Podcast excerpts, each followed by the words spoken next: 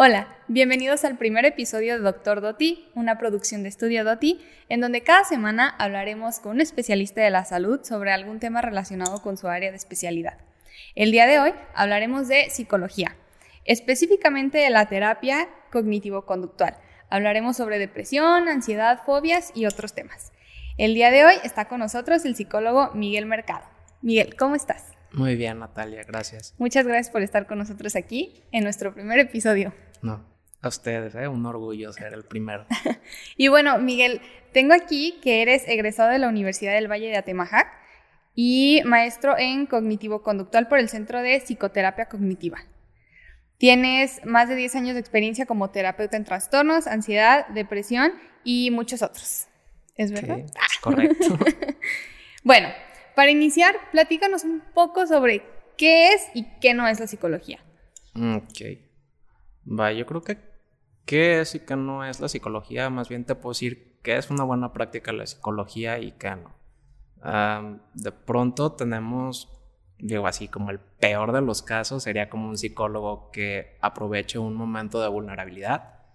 Y se han dado casos, por ejemplo, que el psicólogo dice, oye, veo que te falta afecto. Y de pronto puede sugerir dar como una terapia de besos, abrazos, sexo y pues hay gente que de pronto cae, eso para nada es psicología. Este, también bueno, podemos caer un poco como en temas a veces que se vuelven como supersticiones y no te las enseñan en ninguna parte de la carrera de psicología, pero de pronto hay psicólogos que, bueno, te terminan leyendo el café, las cartas, este, digo, incluso mencionándote qué has hecho en otras vidas, ¿no? Eso, pues yo te diría que Digo, ya dependiendo de las creencias de cada quien, pero no es parte de la psicología. Sí, porque, bueno, tal vez está un poquito fresco el tema con lo de Ricardo Ponce, por ejemplo, puede llegar cualquier persona a decirte como, ah, sí, yo te ayudo a encontrar este camino con este retiro espiritual o lo que sea, cuando en realidad son personas que ni siquiera son psicólogas, ¿no? Y agarras a las personas como en este momento de vulnerabilidad en las que están como buscando encontrarse o solucionar sus problemas, pero realmente no están acudiendo a un profesional, ¿no? Claro. Y pues bueno, eh, yéndonos un poco más a tu área de especialidad, ¿cuáles son las principales áreas de acción en la terapia cognitivo-conductual? Va. Yo pienso que lo más fuerte en la terapia cognitivo-conductual viene siendo lo que es la depresión y la ansiedad. Este, digo, finalmente también el hecho de que seas psicólogo cognitivo-conductual no quiere decir que no puedas usar técnicas de otras áreas de la psicología y finalmente se mezclan. Por ejemplo, a lo mejor no es muy conveniente o no sería muy fácil tratar un trastorno borderline con terapia cognitivo-conductual, pero puedes mezclar con terapia de esquemas de modos y combinan. Entonces, digo, creo que depresión y ansiedad son como los más fuertecitos de la terapia cognitivo-conductual. Este, Supongo que con eso contesto la pregunta o queda Sí, sí, sí, pero platícanos cómo funciona este tipo de terapia. Va. La terapia cognitivo-conductual, su primer postulado es que las personas manejamos un sistema de creencias. en este sistema de creencias, lo más básico sería lo que llamamos pensamientos automáticos. Tenemos pensamientos automáticos acerca de todo, ¿no? Este, si la cámara está bonita, si la pantalla brilla o no brilla, lo que quieras nos genera pensamientos automáticamente. El problema es cuando esos pensamientos son acerca de nosotros o la sociedad o el mundo. Entonces, si, no sé, yo voy a tener la sesión del podcast, ¿no? Y tengo un pensamiento, voy a hacer el ridículo. Ok. Tal vez es entra la ansiedad, ¿no? Sí. Me puede tal vez ese pensamiento, o sea, volver como imposible que yo haga el podcast, ¿no? O volvérmelo difícil. Entonces, Parte de la terapia cognitivo-conductual es cómo aprender a manejar esos pensamientos automáticos. Esos pensamientos automáticos a mí como psicólogo me van dando como una visión de otro tipo de creencias que llamamos creencias intermedias. Una forma de usar las creencias intermedias, por ejemplo, alguien que dijera, oye, este, voy a hacer el ridículo, ¿no? No voy a poder hacer el podcast. Nos está hablando esta persona de que si digo algo mal, a lo mejor ya nadie va a volver a comprar mi terapia, ¿no? Entonces, lo para las creencias intermedias es que hay algo que ocurre y una consecuencia en nuestra cabeza. Estas creencias intermedias siempre, siempre se pueden poner a prueba. Porque a lo mejor yo puedo decir, me voy a poner nervioso, lo voy a regar, nunca nadie más va a ir a terapia conmigo. Eso es muy fácil de poner a prueba. Si yo salgo del podcast y la riego y resulta que otra vez tengo pacientes, es como la creencia no se cumplió, puedo cambiarla por algo nuevo. Y Digo, ya por último tenemos algo que serían como las creencias centrales. Este, estas son creencias que a veces tenemos tan, tan arraigadas que ya ni siquiera las cuestionamos, ¿no? Digo, siguiendo el mismo ejemplo, este, a lo mejor yo podría tener la creencia de que no, pues soy un inútil, la voy a regar, ¿no? Pero esta creencia de soy un inútil podría ser como la creencia base que desencadena todo el arbolito de la creencia intermedia de si me equivoco, ya no voy a volver a tener pacientes. Y a, la vez esa creencia intermedia puede sacar el pensamiento automático de, me voy a equivocar, no voy a poder. Entonces, estas creencias intermedias son como en el momento, como de la acción de ese momento, y las centrales son como las que ya tienes de, pues, de la infancia o cosas así. Los pensamientos automáticos son en el momento y están ocurriendo acerca de todo lo que pasa. Obviamente, pues no vamos a tratar todos los pensamientos automáticos de la gente, porque eso es situacional, ¿no? Sí, sí. Tomamos los, las creencias que son como hirientes para la persona, que no tienen ningún sentido que las estés pensando o que a veces están distorsionadas. Entonces, los pensamientos automáticos son en el momento, las creencias intermedias son como reglas que te has formado de cómo debes vivir tu vida, qué debes hacer o, o qué tiene que pasar para que otra cosa suceda. Y ya por último, las creencias centrales es como lo acabas de decir, ¿no? O sea, son creencias que todas, bueno, todas las creencias se forman desde la infancia, pero esas son como las más arraigadas. Ok, ok. Y, y esta rama de pues, lo cognitivo-conductual, eh, ¿cuál es su origen o de dónde surge? Va, eh, tengo entendido que sus dos creadores principalmente vienen siendo Albert Ellis y Aaron Beck. Este, Albert Ellis y Aaron Beck estaban trabajando en teorías que se puede decir que son un poquito diferentes, pero llegó un punto donde dijeron, ah, caray, oye, este, pues como que se parece lo que mm. estamos haciendo, ¿no? Trabajo en conjunto. sí, terminaron haciendo trabajo en conjunto. Aaron Beck era un psicoanalista. Eh, él estando en terapia se dio cuenta que las personas, cuando él las estaba entrevistando o cuando él estaba tenían la consulta con ellos, estaban teniendo un montón de pensamientos acerca de todo, que es como un diálogo en tu cabeza, ¿no? Es lo que él llamó pensamientos automáticos. Y ya después de hacer como el estudio de esos pensamientos automáticos, fue sacando como todo el demás sistema de creencias. Y Albert Ellis, por su parte, él hizo lo que llamó las ideas irracionales. Eh, la diferencia con Aaron Beck es que él hacía como un poco más de preguntas al paciente y Albert Ellis hacía como una terapia más dirigida, dirigía más al paciente, ¿no? O sea, él sí le decía, oye, esta idea es irracional por esto, esto y esto. Pero finalmente los dos se dieron cuenta que el pensamiento puede como distorsionar la realidad que vemos. Y de ahí es donde surge la terapia cognitivo-conductual. Y, por ejemplo, podría decir que la diferencia de otras terapias es, o bueno, de otras como escuelas de psicología, sería como que son, es como más de acción de la persona como realizando una acción para confrontarse, o cuál es la diferencia con otras escuelas. Va. Mira, yo creo que hay varias diferencias, por ejemplo, con el psicoanálisis. Este, una de las críticas que se les hace es que de pronto se volvían en terapias de uno o dos años. Mm donde filosofas muchísimo. Por ejemplo, tú como psicoanalista no le puedes decir a la otra persona cuál es el problema. La otra persona lo tiene que descubrir. Este, bueno, en tu formación como psicólogo vas conociendo todas las corrientes. A mí al principio me encantaba el psicoanálisis mm. y pues sí traté de usarlo en mis terapias.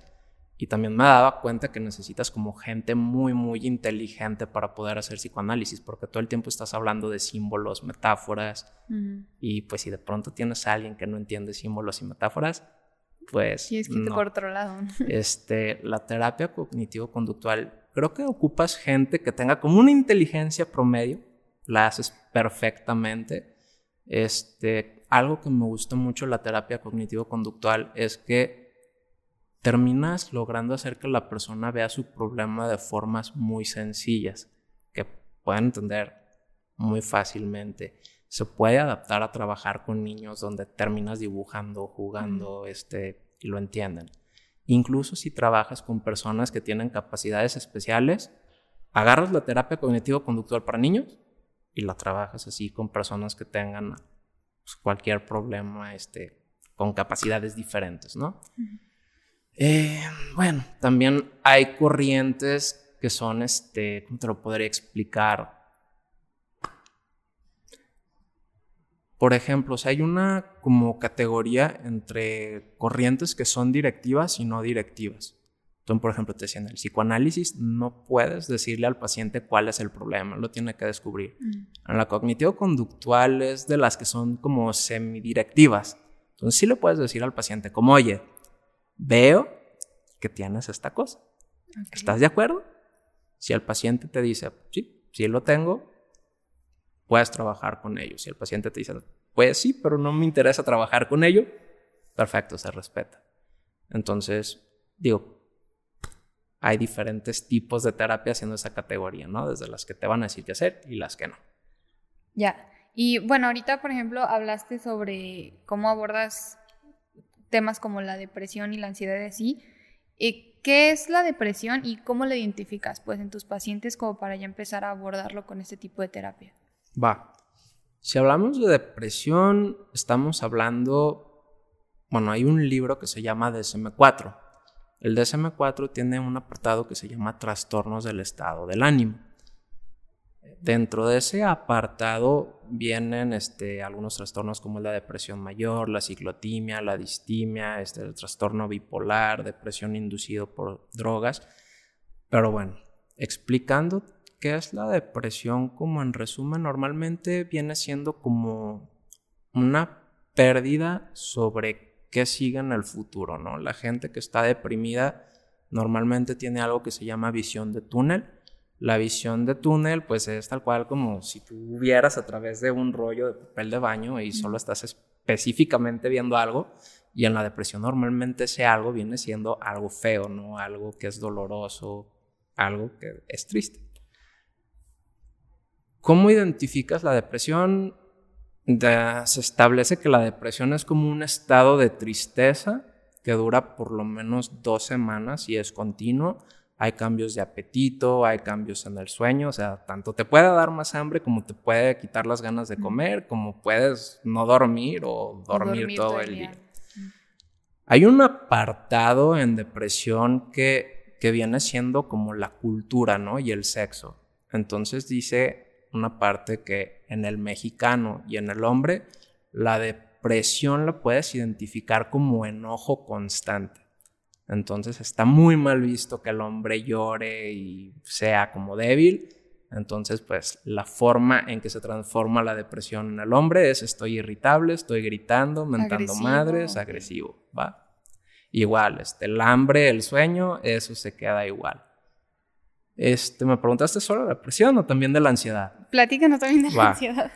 La ansiedad. La ansiedad también es otro apartado donde hay, este, bueno, ahí vienen las fobias específicas, viene la fobia social, ataques de pánico, este,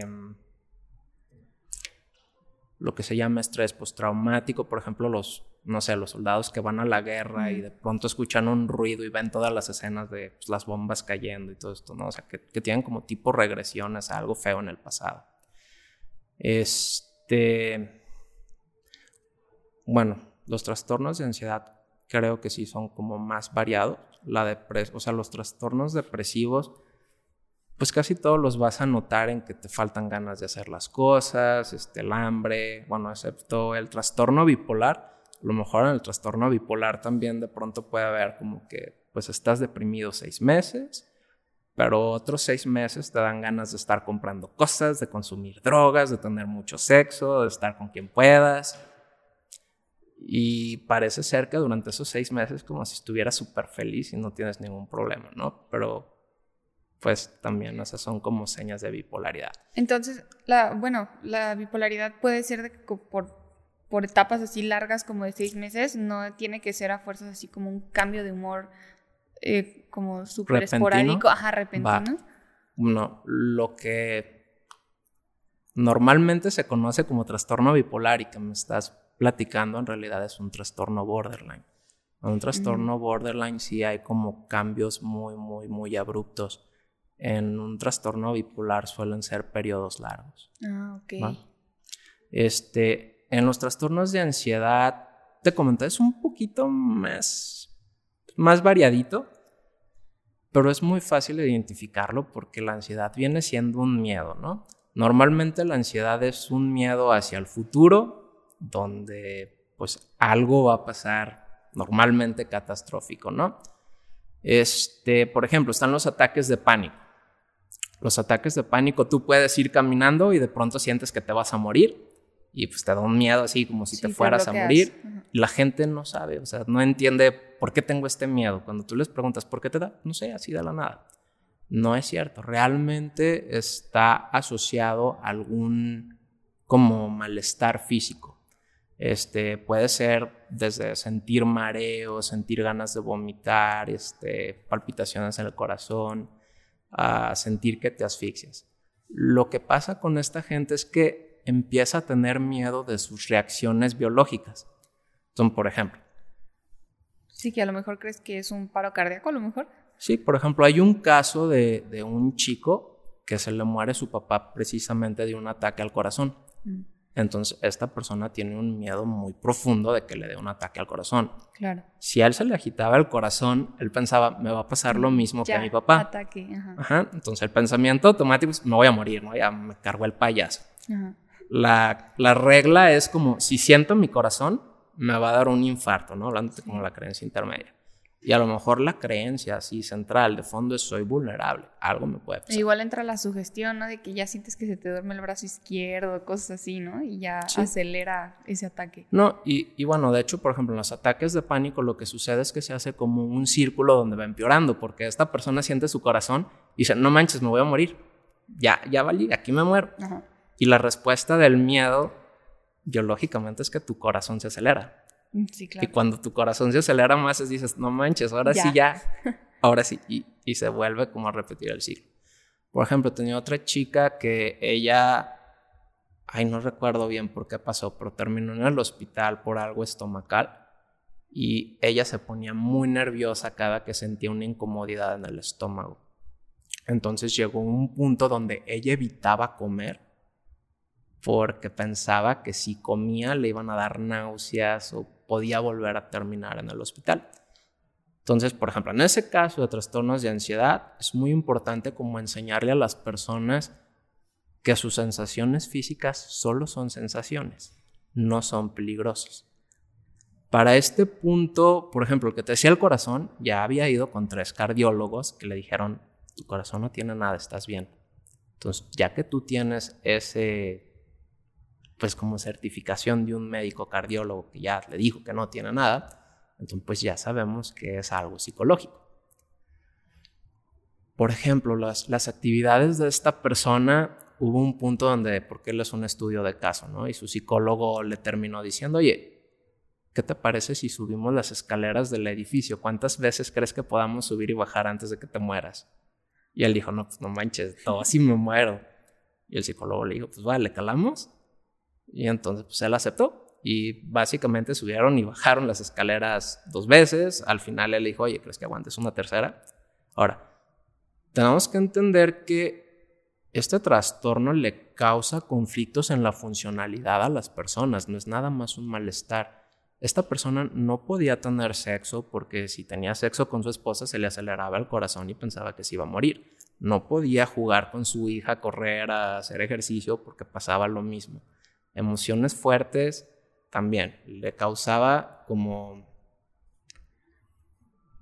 pues emociones que paralizan tu vida. Sí, algo tan simple como a lo mejor ver una película de miedo, ¿no? Por ejemplo, que dices, no, ya no lo puedo ver porque si no me voy a morir. Ahora, también es muy importante esta parte en la ansiedad es la evitación. Si la enfermedad tuviera una voz, lo que esa voz le diría a la gente es, no hagas, no tengas sexo, no corras, no juegues. La enfermedad estaría diciendo eso todo el tiempo. Si tú le haces caso, la ansiedad se va comiendo partes de tu vida. Entonces, muy importante en la terapia cognitivo-conductual, manejamos que no evites. Porque entre más evites, más partes de tu vida se va comiendo. Por ejemplo, yo tenía una paciente que le dio un ataque de pánico en Tlaquepaque, pues ya no puede ir a Tlaquepaque.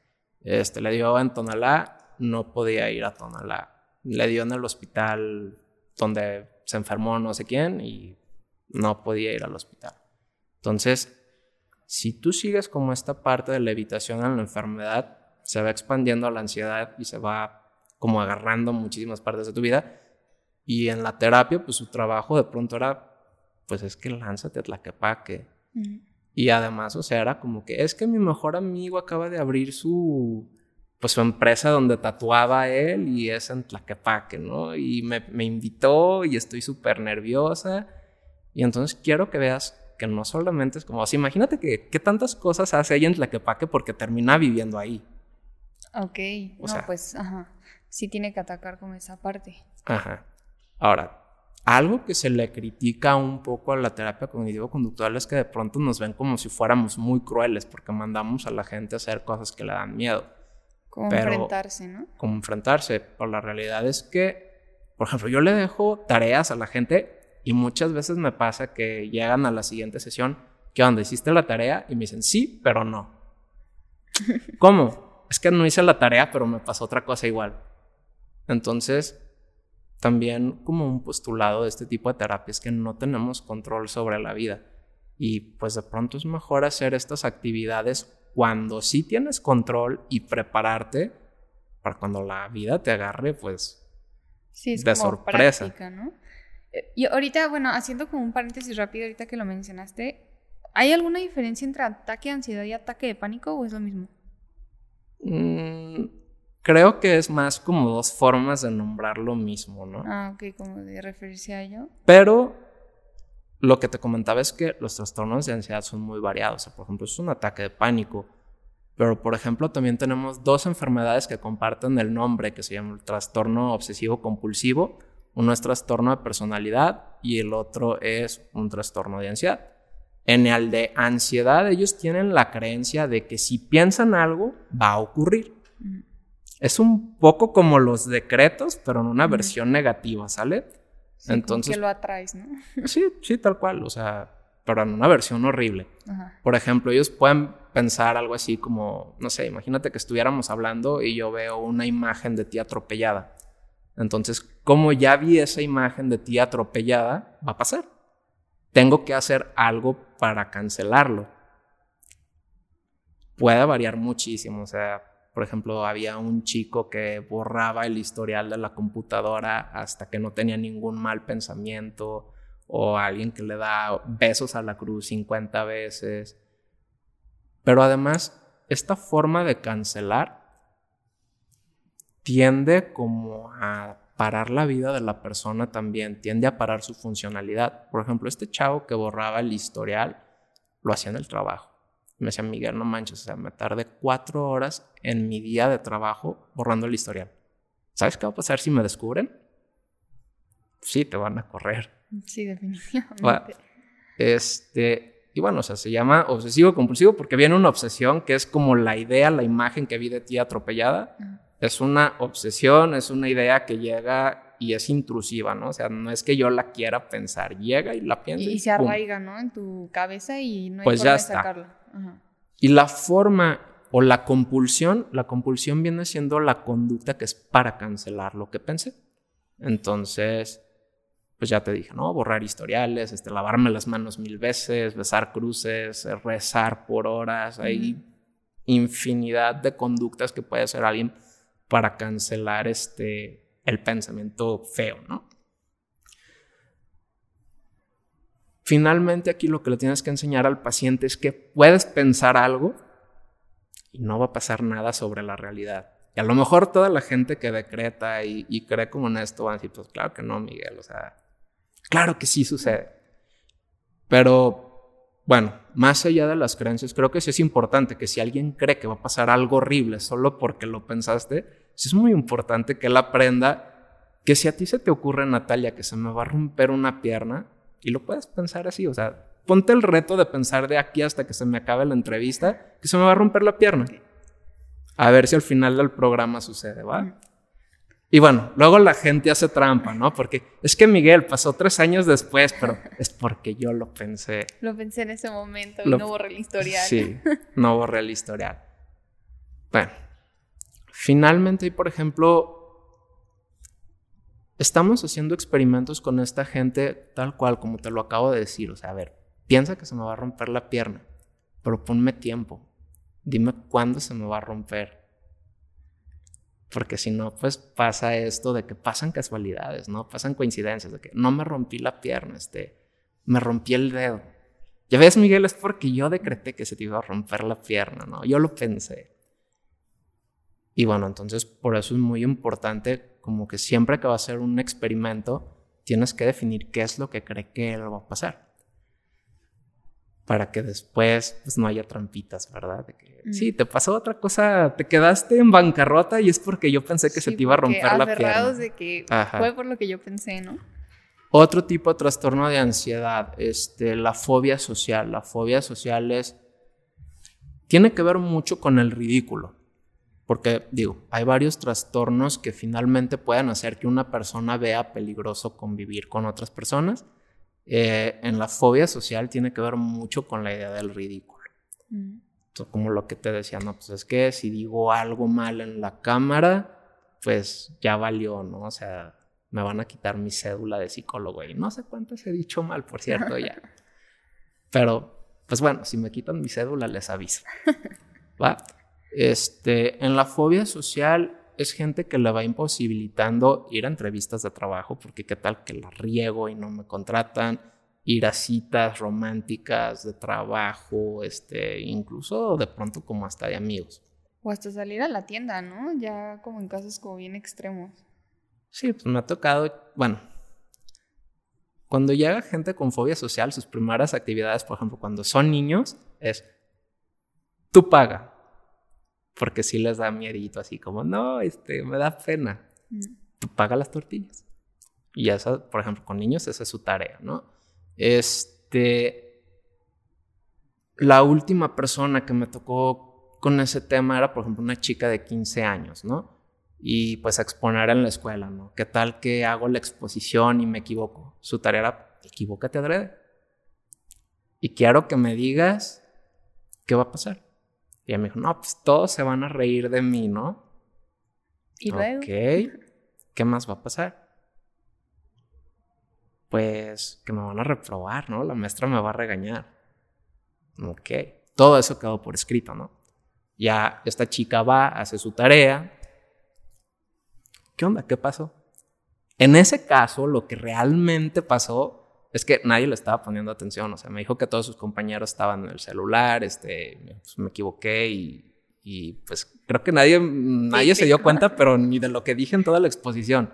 Para ya empezar a darle un cierre, eh, ¿qué podrías decirle a una persona para que se anime a tomar este tipo de terapia y no, o sea, como para que, que es más enfrentativa a fin de cuentas, ¿no? Que a lo mejor es lo que da un poquito de miedo. Y más ahorita que pues venimos saliendo como una pandemia, ahorita que hablaste de de este, la fobia social.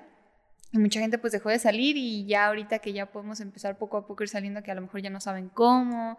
Entonces, o sea, ¿qué podrías recomendar o cómo podrías animarlos a, a tomar este tipo de terapia cognitivo-conductual?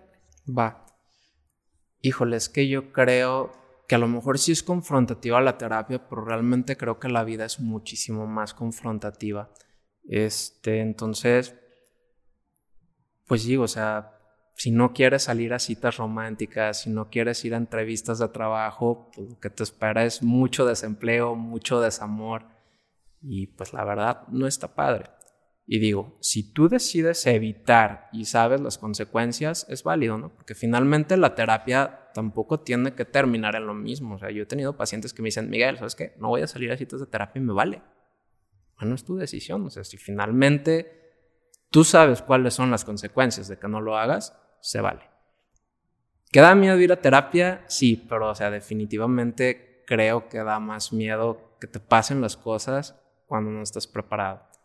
Este, híjole, por ponerte un ejemplo, no sé, o sea, por ejemplo, yo tenía un chavo que tiene otro estilo de TOC que él tiene que ver con enfermedades, ¿no? Entonces, todo lo que es sangre, saliva, él le da pánico que se le pegue VIH. Y de pronto él va a terapia porque pues la vida lo agarró pues comiendo camote, ¿no? Entonces de pronto tiene un novio y dice, no manches, o sea, lo tengo que besar algún día, pero me puede dar VIH. Entonces pues ahí es terapia de emergencia, ¿no? Miguel, o sea, le tengo que dar un beso en una semana. Yo, pues, sorry, brother, tienes que arreglar esto en una semana. ¿Va? Sí, sí, sí. Pues sí, es que es, es lo que digo, o sea, y eh, yendo un poquito más como esta pregunta de cuándo debes acudir al psicólogo, como que mucha gente lo deja para el final, ¿no? O sea, cuando ya están al borde de, ya no poder más, dices, bueno, es tiempo de ir a, a, terapia cuando en realidad debería ser como de canasta básica, ¿no? Como para entender tus pensamientos y tus emociones y todo eso. Pero, pues la gente que no sabe esto, o sea, ¿cuándo dirías tú que es adecuado ir al psicólogo? Mm, ok. Vale, pues por ejemplo, en depresión te decía, es un estado de tristeza que dura dos semanas. O sea, si tú ya vas por la semana y media de sentirte triste y eso no mejora, pues ya puedes ir pensando así como, oye, estoy teniendo un periodo de depresión. Si tienes miedos que consideras que frenan tu vida, también pues puedes estar como ante una situación este, que ya requiera terapia. Y bueno, te estoy diciendo como solamente de dos de los aspectos, pero definitivamente, o sea, cualquier cosa que te esté frenando en el trabajo, en tu vida amorosa o, bueno, si eres joven en la escuela, es muy probable que pueda estar pasando algo que puedas resolver en terapia.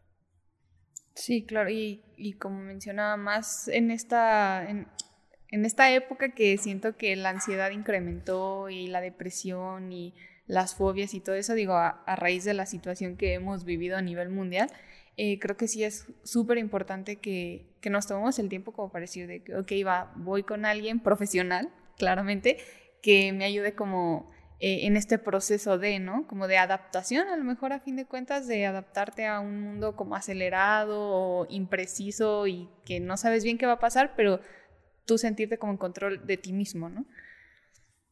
Y, pero bueno, eh, muchas gracias por acompañarnos en este primer episodio. La verdad fue un tema muy interesante y creo que a mucha gente pues le llama mucho esto la atención de la ansiedad, la depresión, el TOC, las fobias y tal. Eh, muchas gracias por acompañarnos de nuevo, por estar aquí. Y pues nada, eh, algo que comentar, cómo te pueden encontrar en redes o una página web o para comunicarse contigo si tienen alguna duda o quieran ir a terapia o algo. Va. Bueno, pues estoy en Guadalajara. Este, tengo entendido que les van a dejar mi número en el video. De momento no tengo redes sociales, prometo arreglarlo pronto. Un día. Pero de todas formas, eh, pues como mencionas, vamos a dejar el contacto de, del psicólogo aquí en el video. Y bueno, pues nada, eh, muchas gracias otra vez y nos vemos en el siguiente episodio.